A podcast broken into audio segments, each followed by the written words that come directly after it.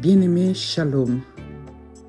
Que la grâce et la faveur de Dieu soient votre partage et que la paix de Dieu qui surpasse toute intelligence garde votre cœur en Jésus-Christ. Nous bénissons Dieu pour cette grâce et pour cette faveur qu'il nous a fait aussi ce matin pour pouvoir partager la parole de Dieu. Nous, c'est Madame Patricia Landa. Dans aujourd'hui, nous aimerions partager le deuxième épisode de la souffrance de, Paul, pendant qu'il était dans la prison. Et hier, nous vous, avons, nous vous avions parlé de Paul pendant qu'il était dans la prison, emprisonné, dans la, dans la souffrance. Il a adressé une lettre aux Philippiens pour les encourager. Et nous avons parlé de, de ce petit épître aux Philippiens, la lettre aux Philippiens, qui ne constitue que quatre, euh, quatre chapitres, mais ces quatre chapitres qui sont tellement riches, là où Paul s'adresse aux croyants de Philippe. Il, s'adresse à eux pendant que lui-même s'est trouvé dans la prison. Vraiment, c'est merveilleux d'abord d'être un enfant de Dieu. C'est merveilleux de reconnaître que Christ est mort pour nous. Et le souhait de Dieu, c'est que nous demeurions dans sa parole. Et lorsque nous écoutons la parole de Dieu, que nous puissions le mettre en pratique tel que lui-même le veut. Et bien aimé, vous savez, la pensée de Dieu a toujours été de demeurer au milieu de son peuple. Et lorsque Dieu demeure au milieu de son peuple, c'est pour l'encourager, c'est pour les fortifier, c'est pour euh, les protéger. Parce qu'il est notre Dieu, il est notre Père. Et dans cet épître tellement riche, nous voyons l'homme de Dieu qui continue toujours à exhorter les croyants malgré ses chaînes, malgré sa souffrance, mais il pensait beaucoup plus au profit des autres. Il pensait beaucoup plus au profit des autres. Comme nous savons, notre Dieu a envoyé Jésus-Christ mourir pour nous. Et lorsque nous regardons la vie de Jésus sur la terre, la vie de Jésus était centrée sur les croyants, sur les, pardon, sur les humains.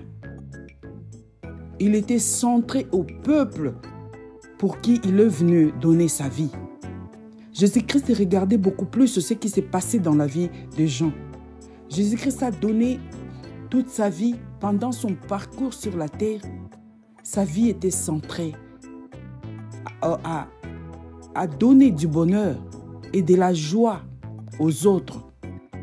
C'est la raison pour laquelle il allait là où il y avait des problèmes. Il, allait là où il y avait de difficultés. Il allait là où il y avait la maladie. Ce n'est pas que Jésus-Christ ne savait pas que ces gens-là existaient. Il est passé sur la route de Bartimée parce qu'il savait qu'un Bartimée était là. Il est passé sur la route de cet homme qui était à Bethesda pendant longtemps, pendant 32 ans. Il attendait les secours. Et Jésus-Christ est passé par là pour lui donner la paix, pour lui donner la guérison. Il en a fait avec plusieurs. Il est allé même trouver le fou de Gadara. Parce que sa vie à lui était centrée à chercher ce qui était perdu ceux qui avaient des problèmes, ceux qui avaient la maladie. Il n'était pas venu s'amuser sur la terre. Il n'a pas eu du temps pour lui-même. Même lorsqu'il s'est levé pendant l'aurore pour aller prier, il priait pour que Dieu lui donne la force d'accomplir sa mission sur la terre. Il n'a pas pensé à lui-même. Et aujourd'hui, nous voyons dans cet épître Paul qui s'inquiète beaucoup plus des croyants que de lui-même. Il s'inquiète aux croyants qui ont reçu la parole de Dieu. Son souci était que ces croyants demeurent dans la présence de Dieu quand bien même qu'il était absent. Mais il voulait que ces croyants demeurent dans la parole, qui gardent cette parole avec eux, qui respectent cette parole, qui vivent comme lorsqu'il était encore là, présent avec eux. Cette attitude de cet homme de Dieu qui a oublié sa, souffrance, qui ne passe pas vraiment à lui-même. Aujourd'hui, c'est le cas aussi avec plusieurs. Il y a certains enfants de Dieu, aujourd'hui, qui, qui, qui se donnent eux-mêmes pour l'œuvre de Dieu. Ils ne donnent pas du sommeil à leurs yeux. Ils sont toujours à la montagne, cherchant la présence de Dieu pour le bien des autres. Il y a de ceux-là qui se, qui se privent à manger pour prier pour le bonheur des autres. Ils, ils existent aujourd'hui. Ils sont là, les enfants de Dieu, consacrés. Des enfants de Dieu fidèles aussi, qui se donnent pour le bonheur des autres. Alors aujourd'hui, nous allons lire dans Philippiens au chapitre 2. La Bible nous dit ceci. Si donc, là c'est Paul qui parle, si donc il y a quelque consolation en Christ, s'il y a quelque soulagement dans la charité, s'il y a quelque, quelque union d'esprit, s'il y a quelque compassion et quelque miséricorde, rendez ma joie parfaite, ayant un même sentiment, un même amour, une même âme, une même pensée. Ne faites rien par esprit de parti ou par vaine gloire, mais que l'humilité vous fasse regarder les autres comme étant au-dessus de vous-même. Que chacun de vous, au lieu de considérer ses propres intérêts, considère aussi ceux des autres. Ayant en vous les sentiments qui étaient en Jésus-Christ, lesquels existant en forme de Dieu, n'a point regardé comme une proie à arracher d'être égal avec Dieu, mais s'est dépouillé lui-même en prenant une forme de serviteur, en devenant semblable aux hommes et en ayant paru comme un simple homme. Il s'est humilié lui-même, se rendant obéissant jusqu'à la mort, même jusqu'à la mort de la croix. C'est pourquoi aussi Dieu l'a souverainement élevé et lui a donné le nom qui est au-dessus de tout nom, afin qu'au nom de Jésus, tout genou fléchisse dans les cieux, sur la terre et sous la terre, et que toute langue confesse Jésus-Christ est Seigneur à la gloire du à la gloire de Dieu le Père. Alléluia. Nous avons vu cet homme de Dieu qui adresse un message fort, un message de confiance, un message qui fortifie les autres, qui fortifie les croyants. La fierté et la joie de cet homme de Dieu était d'entendre de bonnes choses, de recevoir de bonnes nouvelles de ceux-là à qui il a donné sa parole. Ça faisait sa joie. Il demande aux croyants de rendre sa joie parfaite en faisant du bien, en faisant du bien pour Dieu, en faisant du bien, en respectant la parole de Dieu, en marchant dans l'obéissance de cette parole, c'est ce qui fait sa joie. Sa joie, lui, ne dépendait pas de la visite qu'on devait lui rendre. Sa joie, lui, ne dépendait pas de Colette qui devrait faire et l'amener dans la prison. Non. Sa joie, à lui, ne dépendait pas seulement de, à ce que ses croyants se réunissent et se prient pour lui, pour qu'il soit délivré. Mais sa joie à lui consistait à apprendre qu'il demeure dans la voie de Dieu, qu'il serve Dieu correctement, qui sont en train de s'aimer entre eux, qu'ils obéissent à cette parole qu'il leur avait donnée. Ici, Paul est en train d'exhorter les, croyants à marcher dans l'humilité. L'humilité est la plus grande chose que nous pouvons faire.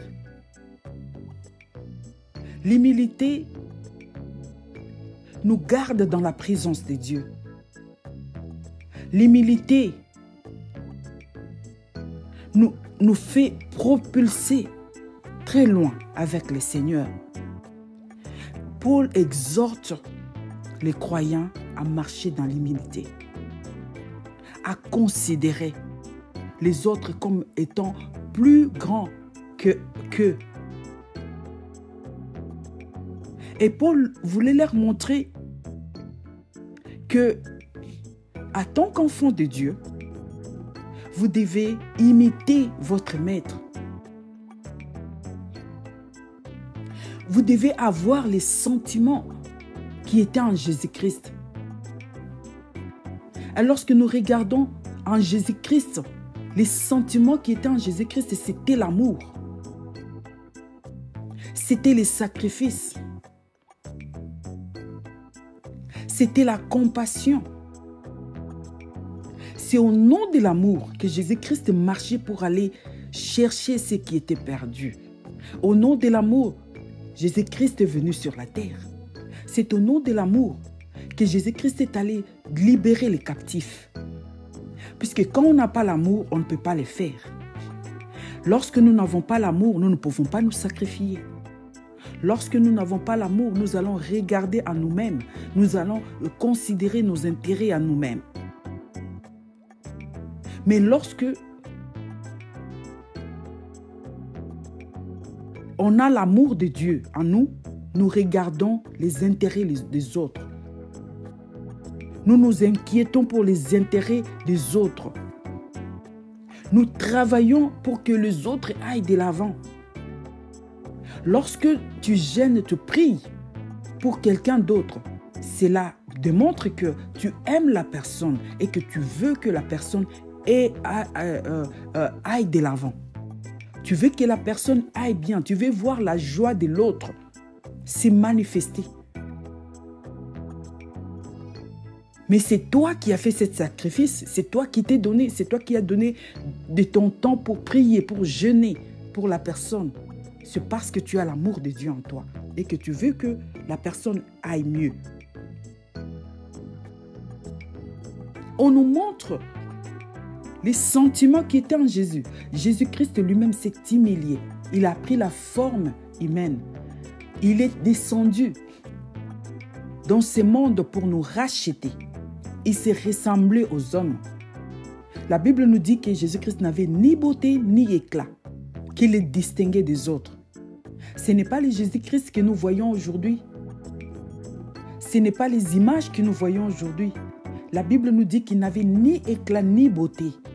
Il n'y avait rien d'attirant en lui. En tant que humain, dans sa chair, il n'attirait pas. Mais spirituellement, il a attiré les cœurs vers, Jésus, vers Dieu. Il a attiré les cœurs vers Dieu.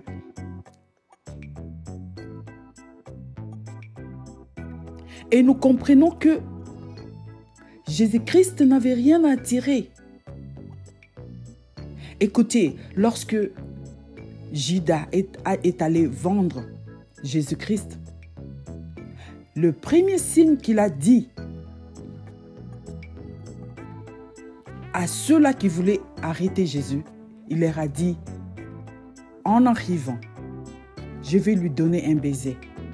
Je vais lui faire, je vais euh, euh, lui donner un baiser. Et lorsque je lui donnerai, c'est à ce moment-là que vous saurez que c'est lui. Puisqu'il y avait une confusion entre les disciples et lui-même les maîtres. Il pouvait être exceptionnel. Il pouvait être distinct de, ses disciples. Mais il y avait confusion. Lorsque tu arrives, tu ne sais pas où est-ce qu'il est, à moins que tu le trouves en train de parler aux autres. Mais il n'avait rien du tout qui le distinguait de ses disciples. Il était comme tout homme. Il n'avait rien d'extra. C'est en cela qu'Israël ne savait pas distinguer que le Messie était déjà avec eux. C'est pourquoi ils n'ont pas cru. Parce que dans leur tête, ils croyaient voir un Messie distinct. Parce qu'aujourd'hui, dans le monde, nous voyons quelqu'un qui dirige les autres, fait en sorte qu'il soit différent de ceux, de, ces, de ceux-là qui lui dirigent. Nous voyons même nos bergers à nous qui nous dirigent aujourd'hui dans le monde. Ils font en sorte que, qu'ils soient différents des autres. Que les autres reconnaissent que c'est lui, que c'est lui qui dirige, c'est lui le guide, c'est lui ceci. Il fait en sorte qu'il soit différent. Mais notre maître n'était pas différent de ses disciples. Il était comme tout homme. Ni beauté, ni éclat. Il n'attirait en rien du tout. Physiquement, il n'attirait en rien du tout. Mais spirituellement, il attirait les hommes vers Dieu. Que l'humilité nous fasse regarder les autres comme étant plus meilleurs plus beau, intelligent, capable que nous. Nous devons considérer ce que Dieu a mis dans les autres. Nous devons voir les autres comme étant, étant spéciales que nous, comme étant des personnes qui connaissent. Considère ton frère, considère ta sœur parce que il a des éléments que Dieu a mis en lui. Il a des dons que Dieu a mis en lui. Qui fait de lui distinct, qui fait de lui spécial.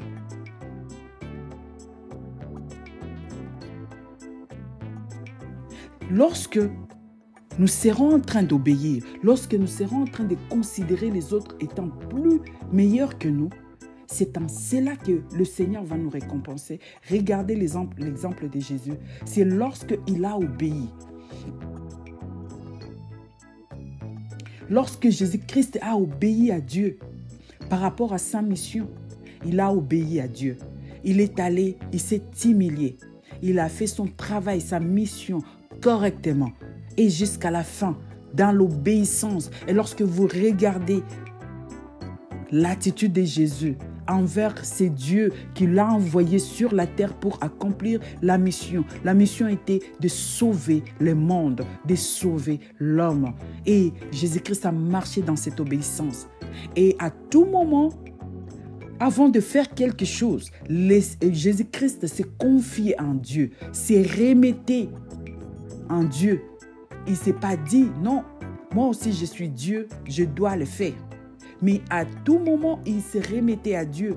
Regardez cette humilité d'un Dieu qui est venu dans le monde. Mais c'est Dieu qui allait se confier à son Père. C'est Dieu qui, qui, était obéissant à celui qui l'avait envoyé. Et la prière, il adressait à Dieu. C'est pourquoi à chaque instant, il montait pour aller prier, pour aller se confier à son Dieu qu'il a envoyé dans, dans, le monde. Il ne s'est pas montré qu'il connaissait tout, qu'il savait déjà ce qu'il allait faire. Non, il s'est confié toujours. Il disait, Père,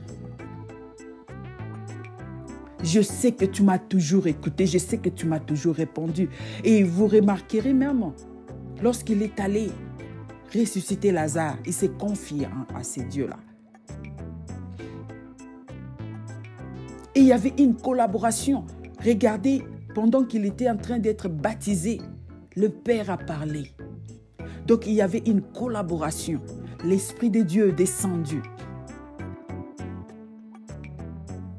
Et lorsque vous regardez le parcours de Jésus-Christ, même le Saint-Esprit venait l'assister. Cet homme qui a marché dans l'humilité. Cet homme qui parlait en parabole parfois pour répondre à ceux-là qui, lui demandaient, mais il ne s'est pas montré. Il n'a pas dit aux hommes, regardez, moi je fais ceci, je suis tellement puissant et je peux faire ceci, je peux effacer ceci. Il était là simple, simple homme, beaucoup d'humilité. Il s'est confié, toujours à son Dieu. Il s'est confié toujours devant les problèmes, devant les, les miracles, avant d'accomplir des miracles. Il s'est confié à son Père. Il a marché dans l'obéissance, il a marché dans l'humilité. Et aujourd'hui, Paul nous appelle la parole de Dieu. Et Paul voulait faire comprendre aux croyants qui devaient se confier. Il n'a pas, attiré les regards des croyants vers lui, mais vers le Seigneur qui les a appelés. Le Seigneur qui a donné sa vie pour eux. Et Paul voulait attirer leur regard et tourner leur regard vers le Seigneur. Et la Bible nous dit, c'est pourquoi le Seigneur l'a souverainement élevé. Il l'a souverainement élevé. Après sa mort, lorsqu'il a remporté sa victoire, il a remporté la victoire, il a dit à la croix, tout est accompli. Et même à la croix, il s'est soumis à Dieu. Il a appelé son Père. Donc il est allé avec cette obéissance jusqu'à la mort, jusqu'à la croix. Il a démontré son obéissance. Il a démontré euh, euh, euh, sa vie accrochée. Il s'est accroché jusqu'à la fin. Dans la souffrance, il s'accrochait toujours à Dieu. Et c'est cette image, c'est ce sentiment, cette obéissance que Dieu veut que aujourd'hui, nous qui sommes ses enfants, puissions les pratiquer, demeurer dans l'obéissance, de regarder les autres comme étant plus meilleurs que nous. Et lorsque nous regarderons les autres plus meilleurs que nous, quand bien même ils ont des petites, petites choses en eux, par rapport à tes yeux. Mais sache que le Seigneur leur a donné quelque chose de très important qui et Dieu lui-même, c'est la capacité qui donne à tout un chacun de nous l'onction, qui donne à tout un chacun de nous pour que qu'on puisse accomplir son œuvre parfaitement. J'ai un exemple, un exemple que je peux donner je me souviens qu'un jour, alors qu'on avait un culte matinal avec ma famille, un culte matinal, alors que ces jours-là, dans mon esprit, le Seigneur m'a demandé de donner la parole à un, une enfant. C'était ma fille. Alors, je lui ai donné la parole. J'ai dit, aujourd'hui, c'est toi qui nous partages c'est toi qui nous partages la parole de Dieu. C'est toi qui nous exhortes. À ce moment-là, c'était une petite fille. Mais je lui ai donné la parole. J'ai dit, c'est toi qui nous partages la parole de Dieu aujourd'hui. Alors l'enfant a pris le verset que je lui avais donné. Je lui ai donné les livres, je lui ai donné un passage biblique. Je lui ai dit, c'est toi qui nous les partages aujourd'hui. Bien-aimé, j'étais ébloui et j'étais surprise d'entendre ce qui sortait de la bouche de ces petits enfants. J'étais surpris de la manière dont j'ai écouté l'enfant nous partager cette, euh, cette portion d'écriture. J'étais ébloui et j'étais surprise. C'est pour nous dire que chacun est important, que chacun qui a, qui a, qui a le don de Dieu, qui a la parole de Dieu, qui a un mot que le Seigneur a mis dans sa bouche est tellement spécial à nos yeux. Et Dieu peut nous parler d'une manière ou d'une autre, à moins qu'on ait l'humilité. Puisque la parole qui sort de l'homme, la parole qui sort de l'autre, ne vient pas de lui, il vient de, la, il vient de Dieu. Et c'est Dieu qui parle à nous. Et comprenons que nous sommes la tente, nous sommes le tabernacle de Dieu.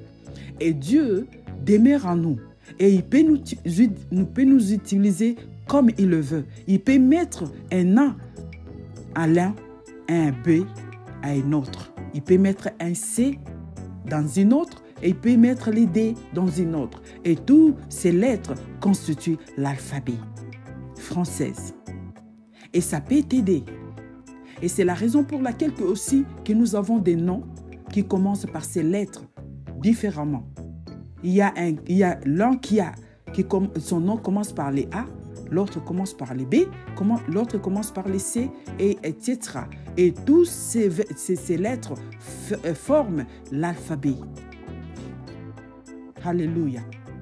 Bien-aimés, nous devons marcher dans l'humilité. Et la Bible nous dit que l'humilité précède la gloire. C'est la raison pour laquelle nous avons vu Jésus-Christ être glorifié. Après sa mort, après sa résurrection, Jésus-Christ est élevé au-dessus de Dieu, au-dessus de toute puissance, au-dessus de toute force. Il est assis à la droite de Dieu. Il a été honoré. Il a été honoré après avoir marché dans l'obéissance et dans l'humilité, dans la présence de Dieu. Que le Seigneur vous bénisse.